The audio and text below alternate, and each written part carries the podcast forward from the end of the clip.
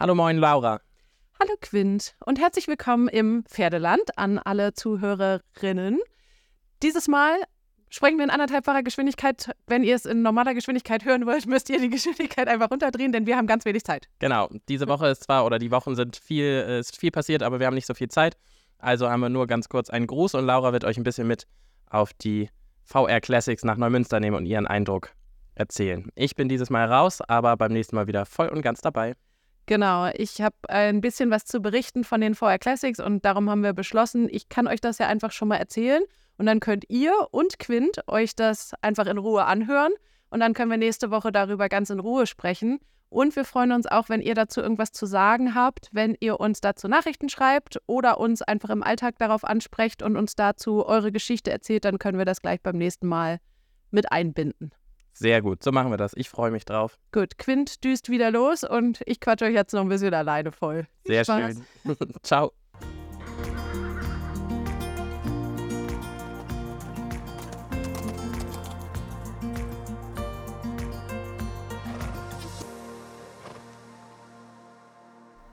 So, ganz idyllisch habe ich es mir jetzt hier im Heu gemütlich gemacht. Die Pferde kraulen sich parallel gerade hier neben mir im Stall.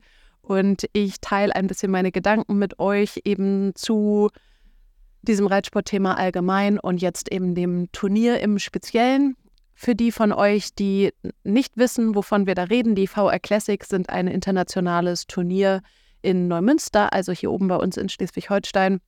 Und da gibt es eben verschiedene Dressur- und Springprüfungen der schweren Klasse und aber eben auch Prüfungen für junge Pferde und Schauwettbewerb und so. Also so ein umfassendes Programm rund um den Reitsport. Und das heißt, es sind viele Menschen da. Natürlich zum einen die Teilnehmer für die Prüfungen, aber eben auch viele Zuschauer und Leute, die, so wie ich zum Beispiel, eben mit der Pferdewelt zu tun haben, aber eben nicht in der Turnierwelt normalerweise zu Hause sind, aber dann mal da in Neumünster vorbeizugucken und mal so ein bisschen zu gucken, was alle so machen und alle mal wiederzusehen und so weiter, ist ja einfach auch immer schön. Bisschen schnacken, wie wir hier in Schleswig-Holstein sagen. Ich treffe mich dann jedes Mal mit Achatz von Buchwald, bei dem ich mit zwölf mein Schülerpraktikum in Hamburg gemacht habe. Der hat zweimal das Hamburger Derby gewonnen und ich fand ihn damals ganz, ganz toll, gerade eben seinen Reitstil und so weiter. Und als dann ein Schulpraktikum anstand, habe ich bei ihm angefragt, ob ich kommen darf und war dann zwei Jahre lang, glaube ich, relativ regelmäßig da und habe einfach mit Pferde betüdelt und so weiter und habe da das erste Mal überhaupt solche großen sportlichen Pferde gesehen, an der Hand gehabt und so weiter und auf diese Weise sozusagen so ein bisschen den Zugang zum Turniersport oder zu dieser ganzen Welt bekommen. Mich selber hat es ja tatsächlich nie gereizt, da weiter einzusteigen. Ich fand es immer total spannend, mir das anzugucken und habe dann eben gerade natürlich alles verfolgt, was Achat so gemacht hat aber auch generell fand ich das in der Zeit total interessant, mir Springen anzugucken, die im Fernsehen übertragen wurden. Und ich habe so mit 15, 16 irgendwie so in der Zeit, habe ich wirklich sehr, sehr viele Reiter. Ich würde sogar sagen, so die bekannten deutschen Reiter, die es damals gab, konnte ich alle an ihrem Reitstil und ihrer Art mit dem Pferd umzugehen erkennen. Einfach weil ich es toll fand, dazu zu gucken. Ich habe mir angeguckt, was die für ein Equipment haben, was die für Pferde haben, wie unterschiedlich die Pferde sind, wie die Pferde in ihren Bewegungen sind und so weiter. Und wie schön wäre es doch, wenn man eben genau solchen Leuten wie mir damals eben Dinge vermitteln kann, die positiv sind. Und ich fand damals zum Beispiel auch immer schon die Pferdreiterpaare besonders spannend und interessant und die habe ich verfolgt, die harmonisch wirkten, wo das Reiten irgendwie schön war, wo Mensch und Pferd gut zusammenpassten, zusammengespielt haben, wo das irgendwie so nach einer gemeinsamen Mission aussah. Und schon bevor ich da war, ich war nur am Samstag da. Schon bevor ich da war, habe ich leider unerfreuliche Videos gesehen vom Abreiteplatz, ein Pferd, das sehr eng geritten wurde und eben Diskussionen, die darüber geführt wurden. Und dachte, ach Mensch, wie schade, es gibt ein Turnier und es gibt bestimmt auch ganz viele schöne Sachen und äh, ganz viele faire Momente mit Pferden. Aber das, was eben daraus hervorgeht und was am lautesten wird, ist natürlich das Negativbeispiel. Ist ja auch richtig, dass das angeprangert wird. Gleichzeitig ist es eben auch immer so ein bisschen schade, habe ich ja in der letzten Folge schon mit Quint drüber gesprochen, dass es mein Wunsch einfach ist, noch mehr das Positive herauszustellen, sich noch mehr über das Positive zu freuen und das Negative einfach immer weniger werden zu lassen, einfach weil es unattraktiv ist, es zu tun. Und in diesem Fall war es jetzt eben wieder so, dass ein Pferd sehr eng geritten wurde. Und das, was ich persönlich daran irgendwie besonders schade fand, ist, dass es ein Reiter war, der Matthias Rate, der da eben zu sehen war, der ja so besondere Berühmtheit, sag ich mal, erlangt hat durch diese ganze Totilas-Geschichte. Er, war ja dann sein Reiter, als ähm, er hier gekauft wurde. Und irgendwie tat er mir immer so ein bisschen leid, weil man irgendwie fand ich, oder weil ich immer das Gefühl hatte, irgendwie ist er da so reingeraten. Dieses unglaubliche Pferd. Ich meine, wenn ein jemand fragt, wer zu den reiten, da jetzt als Profireiter Nein zu sagen, ist wahrscheinlich auch schwierig. Und gleichzeitig war diese ganze Geschichte ja so derartig aufgebauscht, dass irgendwie klar war, da kann irgendwie gar keiner gewinnen, außer vielleicht die eine Person, die da im Hintergrund vor allem an der Zucht interessiert war. Aber genau, also irgendwie tat der mir damals eben immer schon so ein bisschen leid. Jetzt in dieser Situation habe ich das irgendwie auch wieder empfunden, als ich dieses Video von diesem Abreiteplatz gesehen habe, weil zu sehen war ein gestresstes, überfordertes Pferd, das eben dann recht festgehalten wurde, weil eben offensichtlich in der Situation keine andere Lösung gesehen wurde. Gleichzeitig so die Bemühung eines extrem durchhängenden oder schon recht deutlich durchhängenden Kandarrenzügels und ich habe da drin so diese Message gesehen von, hey, guck mal, das ist hier echt nicht, das ist hier keine Gewalt. so. Aber dass natürlich dieses gesamte Bild trotzdem unerfreulich ist, egal ob du einen Kandarrenzügel durchhängen lässt oder nicht, wenn das Pferd eben mit all seiner Energie eher gegen die Situation geht, ist ja klar. Und insofern habe ich so gedacht, wie schade eigentlich, weil das ja auch für die gesamte Situation, auch für diese Konstellation Pferd und Mensch spricht, dass das jetzt irgendwie schon so das entspannteste Bild ist, was ihnen gelungen ist. Wie schade, dass es keine Situation gab, zu sagen, wenn ich jetzt das und das mache, dann finde ich in eine Entspannung mit diesem Pferd. Weil ich denke, irgendwie jeder von uns erkennt es ja, dass es Dinge mit unseren Pferden gibt, also auch auf unserem Amateur-Freizeitreiterniveau gibt es Sachen mit meinem Pferd, wo ich weiß, das funktioniert gut. Da drin, da sehen wir nett zusammen aus. Und ich weiß, es gibt Sachen, da sehen wir beide sehr angestrengt aus. Und dann kann ich variieren, wenn ich einfach weiß, hier sind mir gerade zu viele Menschen, also mir ist, mir ist die Halle zu voll oder hier guckt gerade irgendjemand zu, den ich nicht so gerne zugucken habe oder was auch immer. Dann kann ich ja immer in einen Modus gehen, wo ich weiß, jetzt sehen wir aber irgendwie ganz nett zusammen aus. Und selbst wenn das einfach nur ist, den Zügel lang zu lassen, Schritt zu gehen und irgendwie mich über die Situation zu freuen. Aber offensichtlich war den beiden das ja nicht möglich, eine Situation oder ein Niveau, ein, ja, ein Miteinander zu finden, das irgendwie eben diese Harmonie ausstrahlt, sodass irgendjemand am Rand sich hingestellt hat und ge das gefilmt hat, um zu sagen, guck mal, wie nett die beiden miteinander aussehen.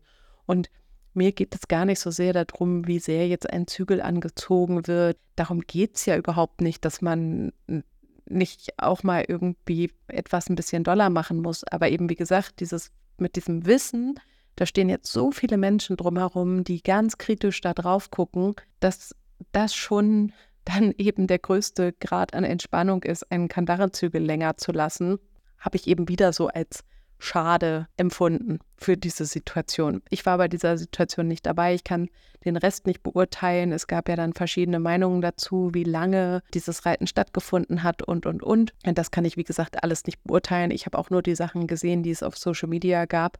Aber das war eben so mein Gefühl dazu, dass ich dachte, wie schade für die beiden, weil das ist doch eigentlich unser Gedanke von Reiten oder von Reitsport, eine Gemeinschaft mit dem Pferd zu bilden und eine schöne Zeit mit dem Pferd zu haben. Und natürlich kann dann für manche auch ein Leistungsgedanke dahinter sein und natürlich kann auch mal was anstrengend sein, aber wie schade, dass es da so wenig Möglichkeit gibt, etwas an ein anderes Bild zu erzeugen. Ich habe in letzter Zeit zwei Blogartikel dazu geschrieben, einfach weil es mich so sehr beschäftigt.